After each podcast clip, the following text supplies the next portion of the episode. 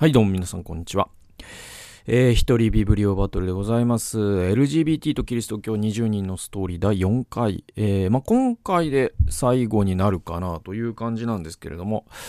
まあ、このシリーズはですね、まあ、2022年、去年、日本キリスト教団出版局から出てる、えー、本なんですけれども、あ本当にこう、キリスト教と LGBT のテーマで僕一冊と言ったらこれかなと思います。っていうのは、そのストーリーっていうのが何よりも重要だと思いますから、で、勇気を持ってですね、その、差別されるかもしれない、本当にね、まあこのね、本にも出てくるけどさ、そのあなたはね、その、呪われた存在ですから、地獄に落ちてくださいみたいなことを言われることもあるらしいんですけど、でもそんな中でも勇気を振り絞ってね、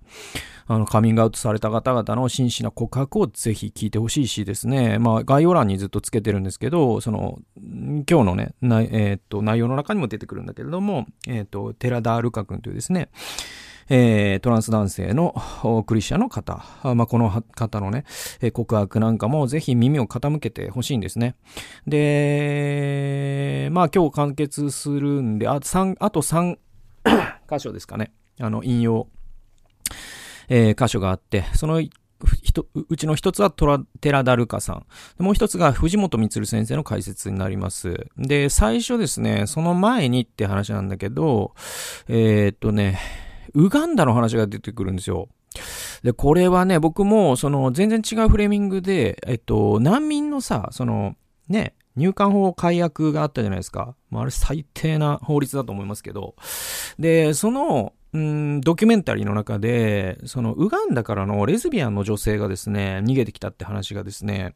もうたまたまその報道番組で見て、あこれはひどいなと思ったんですけど、で、要はね、その、まあ、今、その LGBT 性的少数者が性的少数者であるという理由で罰せられる国ってですね、確かですね、えっと、ロシアがそうだし、あとはね、えっと、イスラム圏はもちろんそうだったりとか、で、アフリカの結構国々があったりとか、中国がどうなってるかちょっと僕存じ上げないんですけども、えっと、そんな感じですね。インドはどうかなまあまあ、でも、要はその、欧米諸国はどんどん寛容になっていってるが、えっと、まあ、いわゆるそういう国々というか、は、あむしろその反動形成的に厳しくなっていってるところもあって、ウガンダは相当問題ばらみなんですよね。で、えっと、20人のストーリーの中に、えー、1人、ちょっと異質な方が出てくるんですね。で、この方がですね、島田純子さんとおっしゃってですね、性同一性障害の当事者で、えっと、彼女は自分のことを100年後のカトリック教会員だと言っている。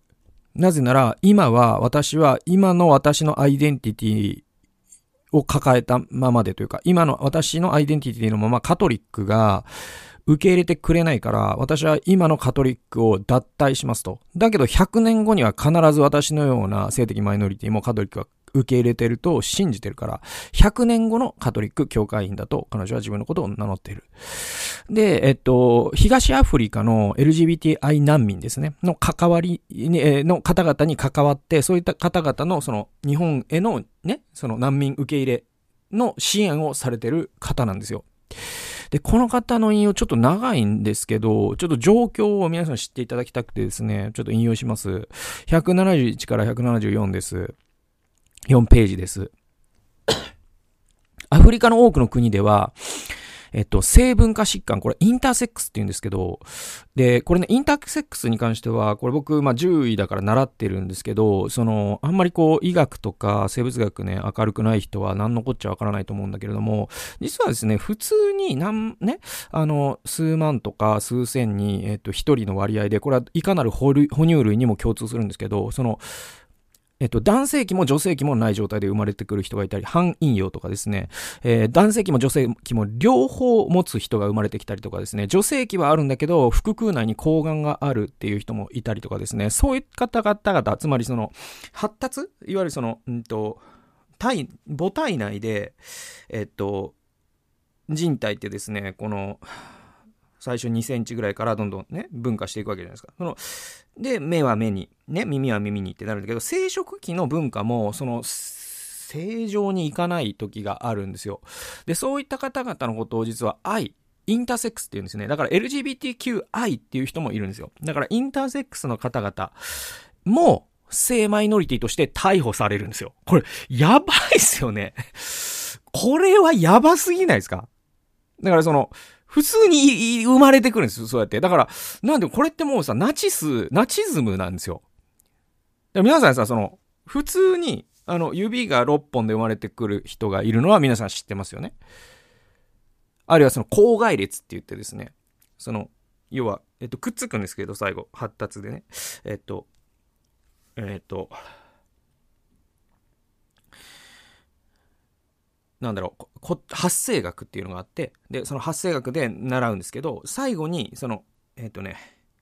中肺葉、内肺葉、外肺葉っていうのがあって、最後の最後に人間ってこうパイプ状のものがくっつくんですよ。で、そのくっつきがうまくいかないのが、その口外列って言って、その、要は鼻と口のその鼻の下ですね。ここが分かれたまま生まれてきちゃう赤ちゃん。この奇形は結構多いです。で、なんて言うなれば、この人を捕まえるって言ってるのと同じだからね。成分、要は性文化疾患、インターセックスの人を性的少数者という理由で逮捕するっていう、これ読んで僕びっくりしたんですけど、嘘だろうと思って。で、それで難民になってる人がいるんですよ。で、そのため UNHCR ですね、これ、尾形貞子さんがね、活躍されたね、えー、国連の難民の機関ね。で、UNHCR は、えー、LGBT に愛を加えた LGBTI という言葉を使い、私たちもそれに習っています。ウガンダはアフリカ東部に位置し、日本の本州と同程度の国土に約4300万人が住んでいます。えー、性的マイノリティへの迫害が深刻なアフリカにおいて、ウガンダでも LGBTI として生まれたという理由だけで逮捕される可能性が、えー、日常的にあります。2019年、大臣クラスの政治家数名がゲイを死刑にすることを再び検討すると発表し、そのこと、えー、で、えっと、その時か、一般市民によってゲイ3人が、えー、そのことを受けて、えー、一般市民によってゲイ3人が殺されました。市民は政治家の言,、えー、言葉に敏感に反応します。政治家が死刑を検討するといえば、法律が可決されていなくても市民レベルで実行してしまうことがあるのです。遡ること2014年3月、反同性愛法が施行されると、同性愛者らしき人を見つけ、見つけた場合、ね、ごめんなさい。同性愛者らしき人を見つけた場合、たとえ自分の子供であっても警察に通報する市民が出てきました。えー、同性愛行為を見つけた場合は24時間以内に通報しなければ罰せられるという条文が法案、これ Kill the Gay Bill っていうらしいんですけど、通称 Kill the Gay Bill ですね、には含まれて議論されていたためです。実際には禁止法にその条文は入りませんでしたが、人々はそのことを知らなかったんです。だから、まあ、さすがにやばいだろうっつって、この法案は通られなかったんだけど、それでも人々はその通らなかったことを知らないゆえに、それをやり続けちゃったらしいんですよ。で、え、政府も市民も同性愛排除に動きました。え、ムセベニ大統領や倫理大臣ロコド、えー、共にキリスト教徒ですね、キリスト者が率先して性的マイノリティを断罪し排除しようとしてきました。牧師や神父は盛んに同性愛者やトランスジェンダーは悪魔だと説教し、信者はそれを信じ、えー、同性愛者やトレンスやトランスジェンダーの人を石打ちにします。キリスト教会の罪は重いのです。本当に重いと思います。で、えー、近年 LGBTI に対する理解が世界中で進む方向にあるように見えますが、世界は二極化しつつあります。欧米が LGBTI の人権を保護する一方で、アフリカや中東やロシア、ね、アフリカ、中東、ロシア、東欧ですね。では、以前より LGBTI を迫害する傾向にあります。では、なぜ特にウガンダでは LGBTI に対する迫害が強いのでしょうかそれを知るには歴史を遡る必要があります。カトリック教会が尊ぶウガンダの殉教者と呼ばれる人たちがいます。1885から1887年にバイセクシュアル王のムワン、えー、バイセクシュアルであった王のムワンガという、えー、この人が当時18歳だったそうなんですけど、この人によって男色、つまりその王様が18歳のバイセクシャルだから、ね、男を当てがえってわけね。で、その相手とされた挙句、自分とキリスト教のどちらかを、どちらを選ぶのかを迫られ、信仰を選んだゆえに殺されてしまった少年ら22名を指します。で、これは、あのだからゲイはいかないっていう話は絶対ないですね。これは単なる独裁者の話ですから。だからその、秀吉が、ね、すごい色を好む人だったからよく言われますよね。だからその、これはまあ、本当か嘘かわかんないけど、高山右近伝説みたいなのでよく出てくるので言うと、秀吉はそのある時に九州かなんか大巡りしている時に、なんか14、5歳の女子を見つけて、おあいつをちょっと今日ね、抱いてやろうか、みたいな。言ったら、えっと、その子は実はクリシ、キリシタンね、当時のキリシタンで、えー、私はね、キリストを愛していますから、あちょっとね、対抗といえどもいけませんと言った。で、その時にね、えー、秀吉は、あ、これはキリスト教はダメな宗教だと。太閤よりも上のね、権威を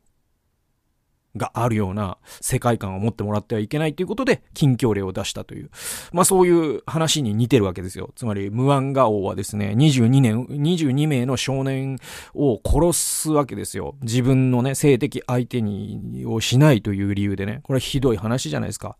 で、この事件、事件は植民地化を容易にするように働きました。で、これをきっかけに、えー、これが本当にまあアフリカの悲しい歴史なんだけど、ね、その、要は総主国っていうのがいるわけじゃないですか、19世紀って。で、旧宗主国だったイギリスは同性愛者を罰するソドミー法をアフリカ諸国などに導入することにより、彼らに自分たちの風習や価値観は遅れており、再教育される必要があると思い込ませ、再教育の名の名のもとに支配を強めていったのです。だからこういうことがあるから欧米の規範をやらなきゃいけない。ついては反ソドミー法、つまり同性愛を罰する法律もやっていこうぜってイギリスは言っちゃったんですね。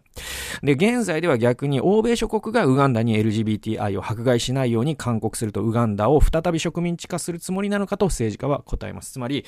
今は逆のこと言ってるの。イギリスはちょっとウガンダ、ね、ウガンダさんと、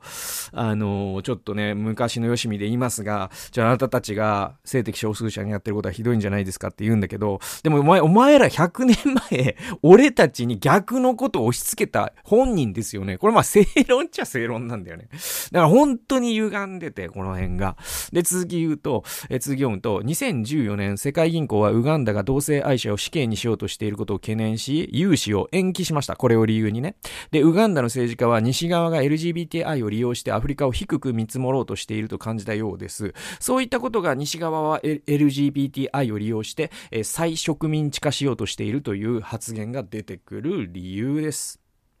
ね。で、一方、もう一個あって、独裁政権なんですよ、今ね、ウガンダってね。で、独裁政権は LGBTI をスケープゴートにして存続しようとします。つまりスケープゴートって責任を転嫁するための身代わりですね。だからその LGBTI を叩いとけば自分たちの政治のハンドリングがまずかったこととかが覆い隠せるっていう風に利用されてるんですよ。で、ウガンダのムセベニ大統領はウガンダの貧困や治安の悪化は LGBTI が原因だと主張し、国民の不満をそらし再選し続け、憲法も変えててしまいました。選挙で当選すれば一生大統領でいられるようにしたのですと。まあ明らかなやばい独裁者なんだけれども、そしてキリスト者ですね。これまあ本当の意味でのキリスト者かどうかは本当にわかんないですよ。僕はなんていうの、キリスト者かどうかってさ、なんか何を信じてるかどうかがキリスト者かって思ってないよ、正直。で、それで言うと悪魔はキリスト者になるからね。悪魔は、えキリスト教の教義に、教理に100%同意し、だからこそイエスをもう心から恐れてるのが悪魔じゃないですか。だけど、悪魔はキリスト者じゃないじゃないですか。それはキリストに従ってないからですよね。それで言うと、僕は自分がキリスト者だと主張するが、キリストの反対の生き方をしている人を本当にキリスト者かどうかな？わかんないな。それはもう神だけが判断することだなって思ってるんで、ちょっと話それましたけど、だからウガンダのこの状況は本当にしんどいんで、だからこういうで、人権ってさ、なんていうのかな、あの、普遍的人、人権って普遍的だから人権なんですよ。条件付きの人権って人権じゃないんですよ。え、だからこういう方々が難民として、ね、日本を含めて、あらゆるその難民を受け入れる、ね、難民条約に批准した国々に逃げてくる権利があり、そして批准している以上、その国々はこういう方々の人権を守らなければいけないんだが、日本はどうやら最も守ってない申請が何万申請のうち通るのは数十人、0.0何しか通らない。こんな国は日本しかない。こういう状況なんですよね。はい。えー、次いきますね。えー えー、次はですね、えー、先ほどから再三名前を出して、出させていただいている、あの、寺田ルカ君というですね、トランス男性で、えっ、ー、と、性思考が男性ですね。だから、えっ、と、トランス男性で性思考が男性だから、えっ、と、なんていうの、あの、男性を好きになるんですよ。だから、と、要はその、これ、八通りあるって最初に、最初に言ったかな あのだから、えっ、と、性思考と性自認って、その、性自認が、なんていうの、えっと、シスではなくてトランスで、なおかつ性思考が、えっと、ヘテロと、えっと、ん？えっと、ヘテロと、まあ、ゲイとかレズビアンとかっていう、あの、だから、組み合わせ本当にたくさんあるんだけど、その中でも、まあ、あの、彼は、トランス男性で、性思考は男性だそうです。で、えっとね、2015年から福音派の進学校に入ったんですよ。で、今卒業されてるんですね。そして、約束の虹ミニストリーという働きを立ち上げたという方で、で、概要欄に彼の証が YouTube で今でも見れるんで、それのリンクを貼ってますので、ぜひよろしければめちゃくちゃ参考になるし、これを聞くだけでも本当に、ななんていうかな、僕の動画なんてどうでもいいからこれを聞いてほしいぐらい素晴らしい動画なんで、えー、よろしければってカットなんですけれども、えー、191から192ページに彼の証のね、えー、一部抜粋しますと、えー、そんな LGBT の人々のために働いてほしいという神様の思いを感じ、僕は、えーえー、卒業間際の2015年の春から約束の虹ミニストリーという会を主催することにしました。まずはどんなセクシャリティの人も自分の信仰や性について何でも話せる居場所づくり。そしてゆくゆくは福音派の教会にも多様な性の人が安心して通える日が来るように講演などを通じて理解を広めること。これらを両輪として活動を始めました。集まりを開いて分かったのは福音派の教会を追い出されたり、居づらくなって出てしましまったりした人でも LGBT を当たり前に受け入れるリベラルな教会に必ずしも移るわけではないということです。だからまあその福音派の教会っていやだから LGBT を我々は罪だと言ってるんだと。それは譲れないと。で、それが嫌なら出ていけっていう人がいるんだけど、じゃあもうリベラルでも何でも言ったらいいんじゃないのって言うんだけど、そういうわけにもいかないわけよ。ね？それってなんかすごい暴論でさ、なんか、ね、この田舎でね、差別されるのが嫌だったら、東京でも何でも行けって暴論だっていうのは分かりますよね。つまりその、嫌なら出ていける理論ってものすごい暴論なんですよね。で、じゃあなんで、その、要はその福音派で育って自分がね、トランスで違和感を感じ、性別違和を感じていて、でも牧師に告白したらそれ罪だから祈りましょうとか、施設に行きましょうとかって言われちゃうと、もう入れないよ、そりゃ。で、そうする、じゃあリベラルに行ったらそこにフィットするかというと、そんなこと、もちろんそういう人もいるよ。だけど、そうじゃない人だっているんですよ。で、続き読んでみましょう。で、寺田ルカ君もそうだったそうです。だから、その、リベラルに行こうと思ったこともあったんですって。でも、あえて福音派に居続け、しかも福音派の進学校に行ったには理由があるんですよ。読んでいきますね。1、2回は行ってみたけど、自分には福音派的な信仰が根付いているので、しっくり来なかったというような声も耳にします。だからその、やっぱ教会って文化も含まれるから、そこにあるその賛美の仕方であったりとか、やっぱりその、福音派のやっぱりすごい素晴らしいところってやっぱ伝道への情熱であったりとかですね、純粋に神の御言葉を日々いただいてですね、そ自分を成果して生きていくという、この真摯な姿勢ってなかなかやっぱリベラルでは、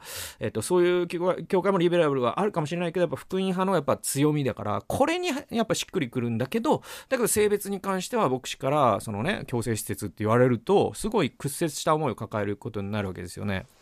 で、同じ神様を信じていても、どの教派が合うかは人それぞれです。えー、生きづらいセクシャリティを持って生まれた意味を問い続け、答えを求めて教会の門を叩いた人にとって、聖書は神の言葉、神様は一人一人に語りか語りかけてくださる。イエス・キリストは蘇って今も共にいてくださると語る教えが替えの利かない心の支えとなっていることも多いのです。だからこの人たちにとっては本当に福音派であるということに非常に意味があるわけですよ。今も復活したイエスが共にいてくださると。この部分がね、リベラルに行くとですね、まあまあ、イエスは良き教師だったっていう教えのね、ところもあるから。で、僕はそうは思わないからね。だからやっぱり僕は福音派だなと思う。でも一方で、そのやっぱね、福音派はその LGBT を断罪せねばならないと言われると、僕はど、もうどこ、とことん戦ってやろうと思っている。そんな感じ。で、一方で、えー、聖書のこと、聖書を神の言葉として信じるがあまり、文脈を考慮ししない字面通りの解釈をして、同性同士の性行為やトランスジェンダーの性別移行を罪だと教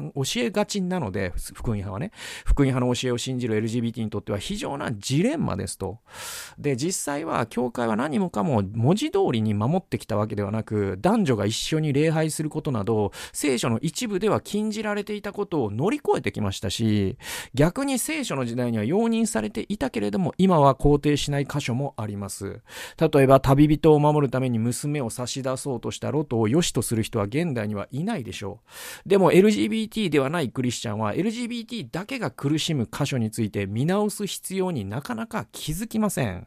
また、世の中より教会の方が正しいという意識が特に福音派教会にはあり、社会では多様な性についての理解や配慮が始まっていてもなかなかそこから学ぼうとしません。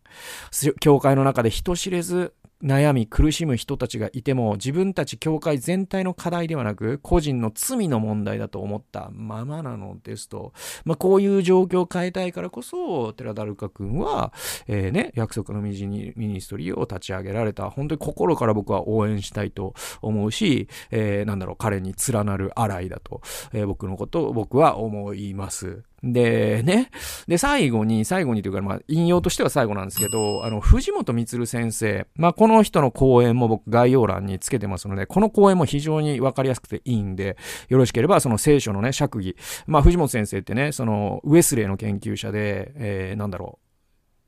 ちゃんとしたっていうのも変な話じゃないけど、まあ、すごい尊敬されてる、神学、神学者というかですね、神学を学んだ方、えー、そして、えー、インマニュエル高槻教会という福音派の教会の牧師もされてる先生で、で、この先生は LGBT っていうものを、その聖書の釈義から、えー、擁護されてる先生なんですね。で、この先生が寺田ルカ君の証に補足でコラムを書いてらっしゃいます。で、このコラムを僕全文抜粋というかメモしましたので読みますね。196ページです。これが最後の引用になります。えタイトルが LGBT 否定は福音の神学的人間観と逆行する。だから LGBT を否定することこそが福音と逆行すると言ってる、言ってるわけですね。藤本光先生は。で、LG、え聖書は LGBT を否定しているでしょうか？それはないでしょう。そもそも聖書は、性自認や性的思考という LGBT の概念を想定していないからです。これは、あの、同性愛の100年間、100年間っていう本があったりして、えー、すごい、まあ、先行研究があります。つまり、えー、同性愛、えー、性思考とか性自認ってこの100年に出てきた概念なんで、聖書のね、著者がそれを、その概念をそもそも持ってない。聖書の著者ってパソコンのことについて書けないじゃないですか。それと同じことです。だから聖思考とか聖人で聖書の著者が書けるはずがないんです。原理的に。で、確かに同性同士の性的行為を禁じていると読める箇所が数箇所あります。しかし、それでさえ、古代オリエントでは男性同士の支配と屈服の表現であったこと。時にそれが性欲の無機動作の現れであったこと。という歴史的背景や文脈があります。古代ギリシャ・ローマ文化では、娯楽としての性や少年性愛、まあ少年を金で買うっていうことですね。これで有名です。この現実にこうしてパウロはキリスト者の性のあるべき姿を教えます。これがローマ1章とか第一コリントの6章の箇所なんだよと。で、歴史的背景を無視して、一時、えー、一句一節を取り上げ、字面で釈義し、解釈し、同性の性行為そのものを聖書は明らかに禁じていると断定しま、してしまうような聖書の読み方は、福音派教会にふさわしいものではありません。まして、神の本質に似せて創造され、愛され、キリストの十字架によって救われ、生かされているという福音の神学的人間観と逆行するように聖書の聖句の字面だけで LGBT の方々を排除、否定し、断罪してきたとしたら、それもまた福音派教会として反省すべきことであろうと私は考えます。僕も藤本先生に100%同意します。で、最後にね、ちょっと僕ね、その、まあなんだろうな、まあこれ、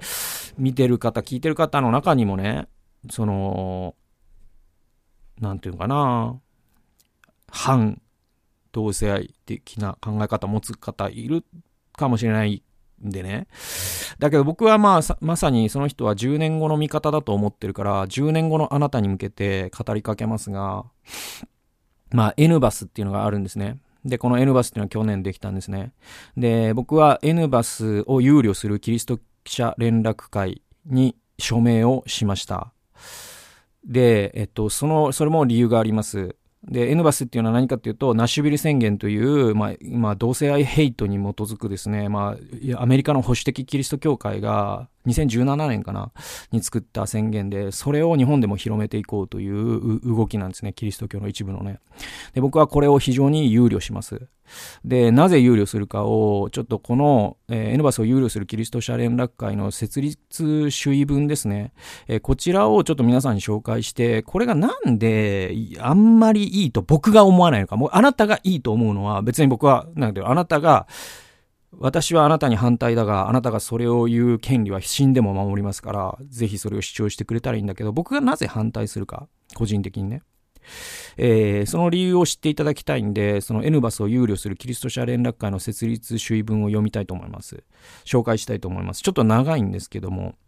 まあこのの、このシリーズのまとめとしてね、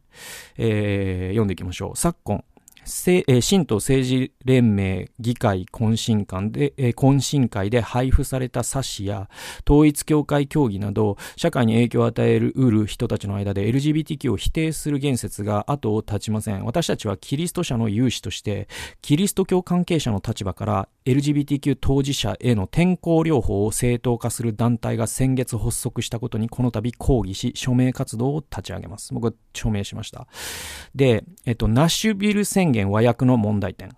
として、まず一つ目。ナッシュビル宣言の和訳の問題点です。えー、先月設立された性の聖書的理解ネットワーク N バスは、2017年8月に米国を中心とする福音派の指導者らが発表したナッシュビル宣言を和訳し、えー、性的マイノリティの人がその人らしくするこ生きることを否定する言説のに、えー、の根拠にしています。で、N バスの主張には、LGBTQ で苦しんでおられる方々に寄り添い、聖書の神様の愛と許しを、えー、救いを伝え、え、本人が願うならセクシャルマイノリティの中のマイノリティの方々の変化を助けるお手伝いをしていくことですとありますが、これ原文ままです。多分なんか、なぜか誤変換みたいなのもまあそのままになって、まあ今治ってんのかな。とありますが、そもそも、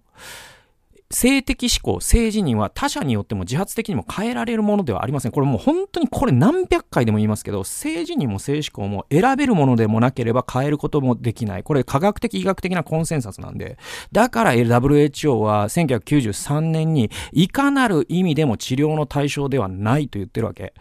ね。だから N バスの主張やナッシュベル宣言への追随は多くの自死者を出した